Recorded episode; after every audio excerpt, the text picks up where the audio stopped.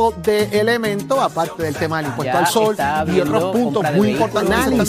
de- de tus mañanas de lo que ocurre en y fuera de Puerto Rico comienza aquí. Buenos días, Puerto Rico. Buenos días. Arranca Nación Z, 5 y 58 de la mañana en en vivo desde los estudios Ismael Rivera de tu emisora nacional de la salsa Z93 en el 93.7 FM en San Juan, 93.3 en Ponce y 97.5 FM en Mayagüez. Que se conecta en la aplicación La Música. Mire, descárguela ahora, eso, eso es suyo, gratuito, para que usted nos vea y nos escuche como sea su preferencia. Ahí usted busca el logo de Z93 y nos escucha. Usted busca el logo de Nación Z y ve lo que pasa aquí en los estudios. Ismael Rivera de tu emisora nacional de la salsa que te invita de paso el próximo 19 de marzo al Día Nacional de la Salsa que echamos está más ready para allá que usted no tiene idea. Y también a todos los que se conectan a través del Facebook de Nación Z. Buenos días a todos. Y recuerde que en esa aplicación está el podcast de Nación Z para que usted cuando quiera te baje ahí la aplicación y puede ver el contenido del análisis que preparamos diariamente para ustedes, como siempre agradecido de su sintonía y de hacernos el programa de mayor crecimiento. En la radio puertorriqueña, así lo dicen los números.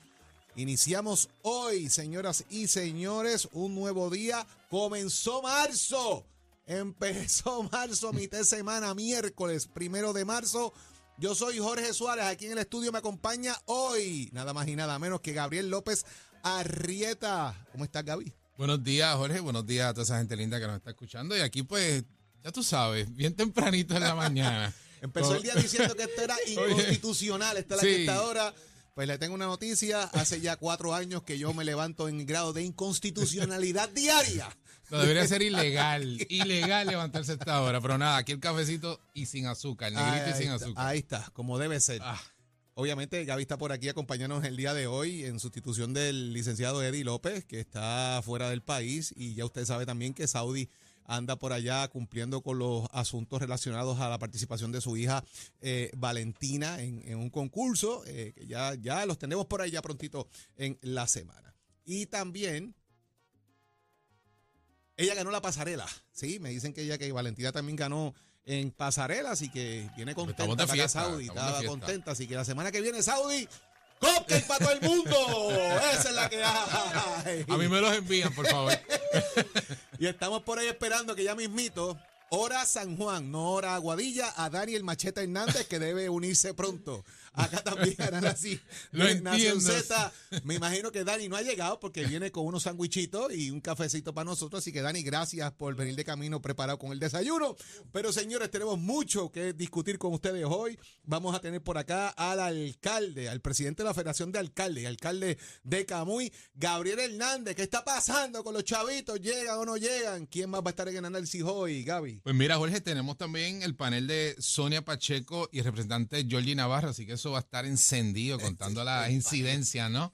lo que pasó el, el- el pasado fin de semana en el Partido Popular en la Asamblea y lo que viene próximamente en el próximo fin de semana con, con la Asamblea del Partido No Progresista y el anuncio que tiene la, la, la comisionada residente Jennifer González. Que eso, vamos a ver qué pasa. Son las 7 de la mañana. Hay No, expectativas sobre eso. Pero vamos a ver. Todo el mundo caliente. También va a estar con nosotros el licenciado Rolando Emanueli. Hay protestas por lo que puede ser el aumento de energía eléctrica. Lo vamos a discutir aquí. ¿Qué está pasando con eso? ¿Qué ha dicho la juez Suen y otros elementos adicionales? ¿Quién más va a estar con nosotros? Y también el representante de Luis Raúl Torres, que acaba de declarar de que el contrato de Genera Puerto Rico está nulo. Imagínate tú. Contrato nulo, dijo Luis Raúl, para que usted sepa. Y también va a estar con nosotros la doctora María Conte Miller, directora del Instituto de Ciencias Forenses, sobre el tema de, la, de las pruebas periciales. eh, que la gente, ah, mire, esto no es CSI Miami, sabe que en 45 minutos se resuelven las cosas. Esto toma tiempo y hay que hacerlo con calma. Vamos a hablar de las expectativas que hay sobre este tema con la doctora Conte Miller y también eh, vamos a tener llamadas y mucho más aquí en Nación Z como a usted le gusta. Pero vamos de inmediato a discutir las portadas en la mañana de hoy. y Gaby, yo quisiera comenzar de entrada con lo que es eh, el reclamo que se ha planteado sobre el puente atirantado de Naranjito. Esto ha traído una controversia adicional porque a esta hora nueve documentos oficiales sobre la construcción del puente atirantado evidencian señalamientos de supuesto incumplimiento de contrato por parte de las Piedras Construction. De paso, la a la entidad, ¿verdad? La, la constructora que dijo que ellos hicieron las cosas como las tienen que hacer y que la documentación y la información que le pidieron, ellos, incluso ahí está este famoso relevo y toda la historia. Eh, hay unas discrepancias entre el contratista y la autoridad de carreteras, incongruencias y en el expediente y controversias que remontan el proceso de subastas. Así que esto comienza a tener un poco ya de luz al final del túnel eh, y, y, parto de la siguiente premisa. El senador Larry Selhammer estuvo un cuatrenio entero pidiendo esta información, expedientes, documentos, para poder levantar la causa de acción del señalamiento de que esto estaba mal hecho, se inauguró fuera de tiempo, estaba incompleto y la documentación nunca se la dieron. La pregunta es por qué esa documentación nunca le llegó a, manos a Larry Selhammer para poder comenzar a encauzar precisamente esto que sale hoy en los medios de comunicación. Más allá de que si hubo un incumplimiento o no lo hubo, que yo me imagino que en algún momento tiene que haber algún grado de descarga de responsabilidad, eh, ¿verdad? Eh, y de fiducia en este caso de lo que estamos hablando, porque ¿qué está pasando en el atinantado? Está cerrado, no han puesto un clavo allí todavía, estamos buscando expedientes, ¿qué va a pasar? ¿Cómo lo vamos a mejorar? Pues obviamente hay gente que tiene que hacer ese trabajo, que tienen que analizar lo que está pasando allí, dónde están las insuficiencias en la estructura, en el hormigón, el famoso cartón que dijeron que habían colocado allí, eh, para que se puedan de alguna manera establecer, calificar eh, que hubo pues eh, irregularidades o hay algún señalamiento que amerite de alguna forma eh, un, grado de, que alguien cumpla o pague por, los daños que se están haciendo. Gaby, ¿cómo tú lo ves? Mira, Jorge, yo creo que también esto nos tiene que llevar a analizar de que, o sea, aquí se, se dio la apertura de este puente, poniendo en riesgo la, la vida de miles y miles y miles de residentes de, de, los municipios de Naranjito, de Corozal, de Barranquita, de Comerío, de toda esa montaña, inclusive de Bayamón, también, que hacen, o sea, que tienen su, su relación de, ya sea pues a visitar familiares, a, a, comercios y demás.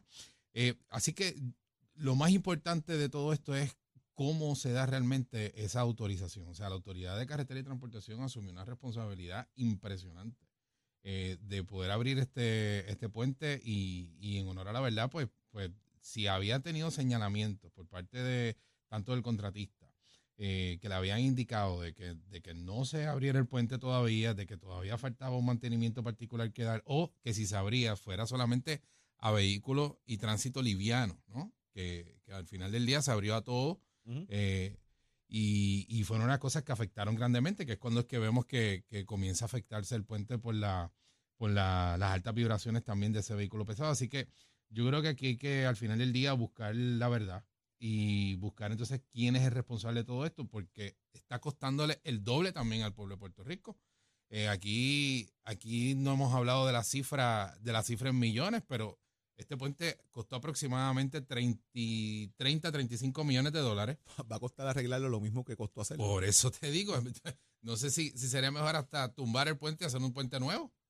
Eh, así que, pero es lamentable porque, y en situaciones como, como las que nos encontramos hoy, que tenemos tanta necesidad también, eh, ahora mismo con, con, reconstruir viviendas por, por, por todavía que están sufriendo la familia de de los huracanes Irma y María, los terremotos del sur, eh, tanta necesidad que hay en Puerto Rico también ahora con el desastre que hubo con, el huracán Fiona también. Así que eh, yo creo que esto nos tiene que, mandar a, a, reevaluar, ¿no? Cómo es que se está llevando los trabajos en la administración pública del país y sobre todo, pues, buscar, buscar soluciones. Hay dos cosas que me resaltan eh, a la vista. Número uno, que parte del expediente eh, de este de los trabajos del puente, ¿verdad? Parte del expediente de la subasta, están triturados. Significa que no hay acceso a esa información, no existe esa información. Número uno. Número dos, que aquí se habla dentro del, del reportaje que presenta el periódico El Nuevo Día de que hay más de una década de documentos perdidos. Pero señores, si inmediatamente se abre el puente, se empezó una investigación y los documentos no se los daban a la legislatura de Puerto Rico para investigarlo. Pues entonces, no es que hay una década perdida, es que no hubo acceso a los documentos y no los entregaron cuando se pidieron. ¿Por qué triturar documentos? ¿Por qué desaparecer documentos relacionados a temas de subasta? Entonces, Gaby, esto se convierte en la papa caliente de quién tiene la culpa, a quién le pasó la, culpa de lo que pasó allí. No, que fue fulano, que fue mengano, que es que aquel le dio un relevo, que no se lo dieron, que aquel filmó, que no filmó, que dale para adelante, que dale para atrás y terminamos en el mismo julepe de siempre, de que no pasa absolutamente nada por buscar echarle culpas a alguien o fijar responsabilidades. So pena, pues aquí no va a pasar mucho más. Oiga, cuidado, cuidado. Yo creo que tiene que haber, alguien tiene que fijar responsabilidades Bueno, sobre esto responsable. porque eso altera. eh, el tapón es violento todavía. La gente tiene que manejar el tema del tráfico, por un lado, y por el otro, eh, ha afectado en gran medida eh, pues que la gente ahora se tiene que levantar mucho más temprano, ha afectado comercios, ha afectado un sinnúmero de circunstancias en lo que es la cotidianidad de, de esa, de esa área de Puerto Rico. Por otro lado, eh, hubo vistas, hubo vista a la Junta de Control Fiscal, eh, se sentaron ayer con la juez Swain, quien expuso que va a evaluar eh, cautelosamente lo que pueden ser argumentos y objeciones para lo que puede ser el tema de un posible aumento en la factura de luz. Ay, chamo, otra vez Ay, para mío, arriba la luz. Escúcheme bien, mire, no se le vaya a caer la taza de café ahora mismo a usted que me está escuchando. Y, y cuidado allá que no vaya, frene con calma, señores. ¿Saben por qué?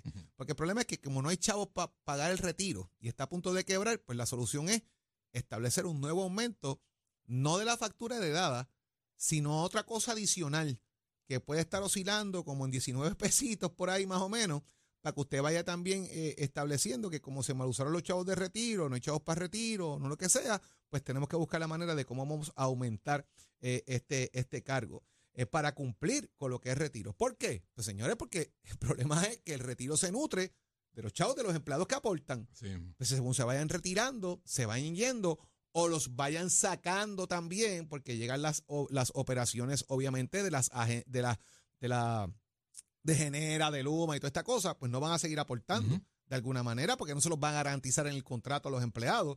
Pues, pues obviamente, si te quedas sin chavo, ¿de dónde vas a pagar? Porque no, si, tú- si- pueblo si, sigue tú tienes la llave, Gaby, ¿qué va a pasar?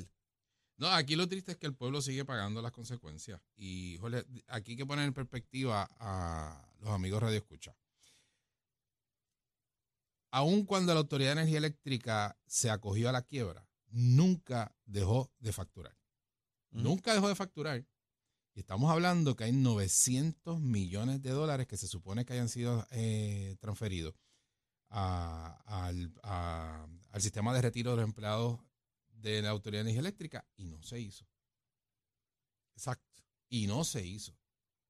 Facturando la Autoridad de Energía Eléctrica, porque no fue que se fueron a, se fue a la quiebra todo el gobierno de Puerto Rico, la autoridad, y dejaron de facturar. O sea, ¿qué pasó con ese dinero? O sea, no aseguraron. Entonces, ahora eh, estamos viendo de que, pues, ¿qué vamos a hacer? ¿Vamos a dejar a esos pensionados también sin cobrar? O sea, se les va, se, se- se- van a, a- a- a tirar a, a- ese hoyo negro, ¿no? A, a- a verse afectados ahora por la mala utilización de esos fondos. Entonces, el pueblo va a tener que pagar doblemente por eso. Yo una pregunta, a ver si, ¿verdad? ¿Cómo, cómo, ¿Cómo tú ves esto? ¿Por qué en el contrato que se, que se hizo con Luma, en el contrato que se hizo con Genera, no se garantizó de alguna manera el pago de esas pensiones o que los empleados que se quedan en Genera o en, en- en- en Luma pudiesen seguir aportando a ese fondo de pensiones de la autoridad? Eso de alguna manera quedó suelto. Y lo que comentan es que la unión se opuso a que eso fuera de esa manera, tratando de evitar que el contrato se diera. Entonces, ahí donde yo digo, ¿dónde está el juego? Porque si yo dejo de aportar, ¿de dónde voy a sacar los chavos? Es la pregunta. Sí, y, y, y también añadiéndole a lo que estabas planteando, Jorge, em, ¿cómo, cómo, cómo nosotros hacemos un negocio de país, ¿no? Eh, donde queremos que alguien venga a administrar un, una, una corporación como la Autoridad de Energía Eléctrica para, a- para dar un servicio esencial a Puerto Rico. Y entonces queremos que lo administre, pero, pero que no lo administre por completo, sino solamente el negocio que realmente le da a ellos esa, esa, eh, ese capital, ¿no? Pero entonces lo que conlleva la responsabilidad de los empleados, lo que conlleva eh, la responsabilidad del mantenimiento. El gobierno sigue asumiendo esa responsabilidad que a su vez se la transfiere directamente eh, al pueblo de Puerto Rico y eso no puede, y eso no puede pasar. Y te digo más, Ahora con esos 900 millones de dólares que se tienen que identificar por cualquier lado y que el tribunal, en este caso la sala de la jueza Swain, decidirá próximamente. Aquí hay que tomar decisiones. O, o se toma del Fondo General con los 10 mil millones de dólares que hay ahora mismo en un superávit, o se tiene que tomar de los 11 mil millones de dólares en fondos federales que se asignaron. Pero pasarle esto al pueblo de Puerto Rico, pasarle esto a los empresarios puertorriqueños, pasarle esto a, todos nosotros va a ser bien, pero bien, bien duro y contando de que tenemos una inflación que sigue en aumento, que no hay esperanza de que vaya a bajar en los próximos, en los próximos, el próximo periodo. Así que yo creo que sería bien duro para el país. Oye, es que han subido los intereses, sube la luz, sube el agua, incluso el agua ha subido, porque obviamente, no, que, que era 3%, ahora 2.5%. Ah, qué chévere, punto cinco menos. Te subieron dos como quieras, hermano. Como quiera. O sea, esto no es un asunto de, una cosa y otra. Y yo veo todos los días, todos los días, todos los días, comunicaciones en Twitter de edificios, de condominios en San Juan. De hecho, aquí se han abierto las líneas telefónicas y han llamado que hay, hay comunidades que, que continúan con un, con un servicio interrumpido de agua. Yo no sé la razón, eh, ¿verdad?, de que esto esté ocurriendo, pero se está dando. Eh, en lugares que no se va, en otros sí, pero hay una situación particular de la inflación generalizada, como tú estás hablando, eh, eh, Gaby, de qué vamos a hacer con esto. Y el gobernador obviamente se ha expresado diciendo que es prematuro hablar de, aumentos en el alza de luz, que no se anticipe nadie, que vamos a coger las cosas con calma estima que para verano esté aprobado el plan de ajuste de la deuda y que eso de alguna manera quizás provoque que no haya un aumento, yo honestamente creo que en el plan de ajuste va a haber un aumento, porque tienen que buscar la manera de, atender esto y se ha proyectado aumentos aquí. Empezaron como por 29, después 25, después 21. Ya mismo llegan a cuánto esto. no quiero ni decir el número, muchachos. Entonces de repente, no, te, te, ¿sabes? Es complicado. Vamos a ver qué pasa con todo eso. Usted pendiente, óigame, que ya mismito a las 7 de la mañana Jennifer González va a hacer un anuncio. Usted lo va a escuchar por aquí, por Nación Z, ese anuncio que va a hacer la comisionada residente. Ya falta ¿Qué será ese anuncio? Ya mismito, dentro de algunos minutitos, Jennifer González le va a dar al país a las 7 de la mañana. Usted conectado aquí en Nación Z, que le vamos a llevar en vivo el mensaje que la comisionada residente tenga que bien ofrecer y pendientes también, que ya mismito le vamos a abrir las líneas telefónicas para que usted nos diga qué piensa que va a decir Jennifer. ¿Qué usted cree? ¿Cuál es la expectativa de ese mensaje? ¿Irá a hacer un anuncio de que va para adelante. ¿Irá a hacer un anuncio de que no, los progresistas, vamos el domingo para allá. ¿O será que atraparon al monito de Guainabo y de Bayamón? vamos a ver qué tiene que ver con eso. Pero antes, vamos de inmediato a ver qué está pasando en el mundo deportivo con el peso pesado del deporte en Puerto Rico. Tato Hernández, buenos días, Tato. Échale, papá. Muy buenos días, Puerto Rico. Muy buenos días para todos. Tato Hernández en la casa, Nación Z. Somos Deporte. Dígame por el 93.7 de la Z y también la emisora del Día Nacional de la Salsa. Óigame, buenos días. Hay gente nueva ahí en el estudio. Está hoy visitándonos el compañero también, analista y comentarista Gabriel López Arrieta, que está aquí con nosotros en sustitución de, licenciado López, que usted sabe que está haciendo una diligencia eh, fuera del país también. Otro López por López. Saludos, Tato. Saludos, saludos. ¿Usted es pana del licenciado López? Bueno, yo no sé si eso es bueno o malo, así que me voy a. No opine. No, opino, ¿verdad? sí. Muchas gracias. Este, este, muchacho sabe, ¿sabes? Muchas gracias. Y acá entre, acá entre usted y yo, ¿usted es Yankee o Boston? No, yo soy Mets. Ah, ah perdonado. Está bien, se, puede quedar ahí dos semanas más. Está, perdonado, está perdonado. vamos arriba, señora y señora, vamos con el deporte, pero vamos a empezar con algo importante. Vamos a empezar hablando de la media maratón San Blas Óigame, esto es ya mito, este próximo domingo 5 de marzo. Hay hasta ahora mismo inscritos 1.410 atletas registrados. Así que el presidente de la Media Maratón Samba, Eliana Ramos, está confirmando que va a haber nuevo récord para esta edición número 61. Dicen que está muy complacido en esta ruta que ustedes saben que no está nada de fácil, 21 kilómetros. 10 países van a estar aquí al toma y dame y se espera que en estos días, pues mira, se completen hasta los 1.500 atletas. ¿De dónde va a venir participación? Tanzania, Uganda, Etiopía, Kenia, México, Colombia, República Dominicana, Estados Unidos, Italia y Puerto Rico.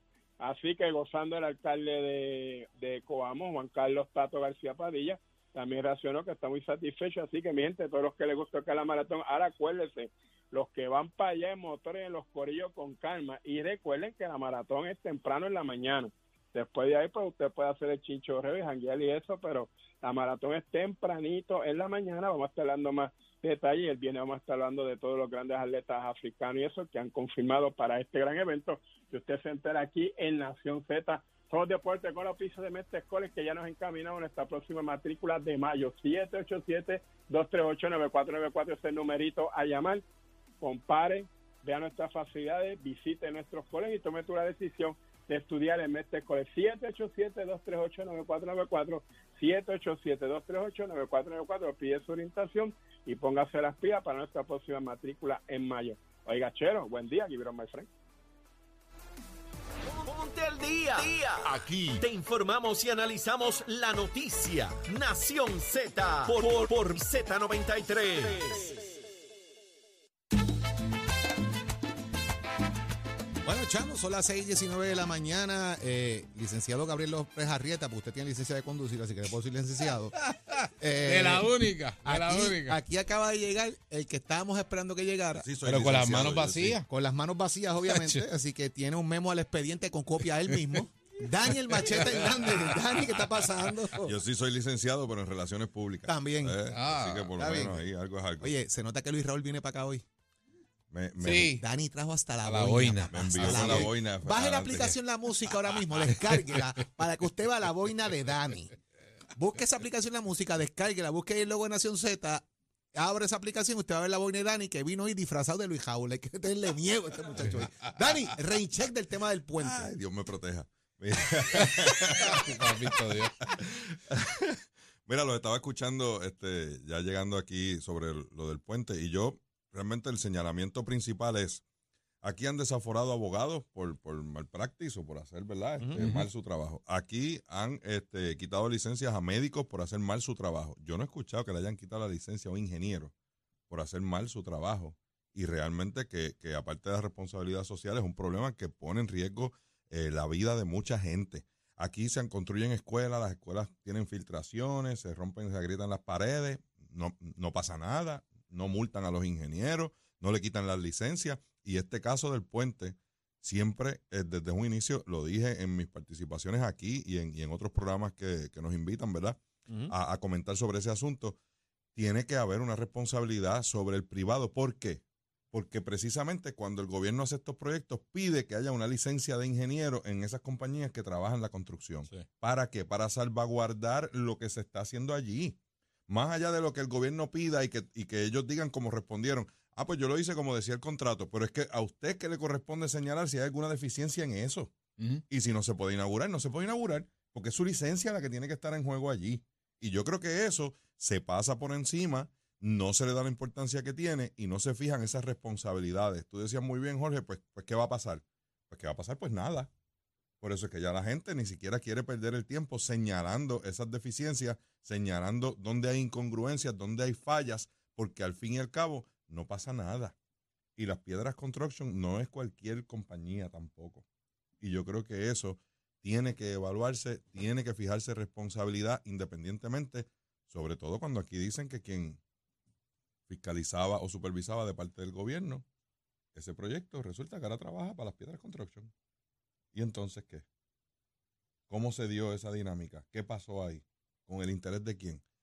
Me parece que, que esto es demasiado, demasiado importante. Y lo de la luz, pues, maldita sea otro aumento. ¿Qué más podemos Dios decir? mío. ¿Tú sabes? Bueno, es complicadísimo porque ¿qué, qué vamos a hacer? Vuelvo, vuelvo y hago la pregunta, Dani, ¿verdad? Y me robo estos dos minutos antes de que Nicole me mire mal. Eh, Nicole es nuestra productora, para aquellos que nos están escuchando en radio. La que manda, la que manda, papá. Que por culpa tuya me está pidiendo pastelillos de carne. Bueno, es que, se supo- es que la instrucción fue esa, pero son otros 20 pesos. Eh, ¿Qué pasa? O sea, si yo cierro la llave a los empleados que estaban en la autoridad porque ahora están en Genera, porque están en Luma, ¿cómo nutren entonces el fondo de retiro de la autoridad? Que es mi gran pregunta, porque no se negoció de alguna manera, lo desconozco. Hay quienes dicen que esto fue la unión, que se opuso, de que no se aportara al fondo de la autoridad de retiro, aunque los empleados Es estuvieran fuera de la autoridad. Es una regla que ya existía. Si usted se iba de la autoridad siendo empleado, no podía seguir aportando a, a ese retiro. Pero aquí hubo una intención este, entonces, de mala fe. paréntesis, Y si yo soy un empleado que me voy de la autoridad y me quedo en el gobierno, ¿a qué retiro yo aporto? ¿Me llevo mi chavo y tengo que aportar a otro fondo de retiro? Eso siempre estuvo en discusión. Siempre se trató por múltiples empleados, incluso ha habido hasta legisladores que no le han permitido aportar los años que han estado, aunque han estado por licencia, aportado a ese retiro, no se lo permitieron. Y cuando se van a retirar, entonces es que tienen que empezar a compensar esos años. Yo creo que además de esas reglas que, que puede uno no entender, la verdad, este, y salvaguardando, que es la defensa que ha utilizado el PNP, ah, es que ese retiro es, es privado. Ese retiro fue confeccionado por los mismos empleados. Pero aquí hubo una mala fe, no solo de destruir la UTIER, también de debilitar a los empleados militantes de la UTIER. Y cabe señalar, la mitad de los empleados de la UTIER eran PNP, estadistas, no eran independentistas. La UTIER tenía una visión socialista, eso es real. Y el gobierno PNP siempre vio eso como una amenaza hacia sus postulados. Y en, esa, en ese combate político decidieron pasar esa administración a una entidad privada para simplemente quitarle la fuerza a la UTIER, quitarle este, las aportaciones a esa unión y, y esbaratarla. Lo que pasa es que para sacarle un ojo a la UTIER, nos están sacando dos ojos a nosotros. Señores, vamos a continuar con esta conversación aquí en Nación Z. Así que vamos a ver qué viene, qué es lo próximo, chamo. Próximo. No te despegues de Nación Z. Próximo. Ve, yo voy a decir lo próximo y Nicole me regaña. Es que esto es así, señores. Óigame, lo próximo eres tú. En el 6220937, 787-6220937. ¿Qué tú esperas del mensaje de Jennifer González a las 7 de la mañana? Llama para acá y dinos qué tú esperas. ¿Qué puede decir la comisionada residente en Washington? Quiero escucharte. Llámanos ahora.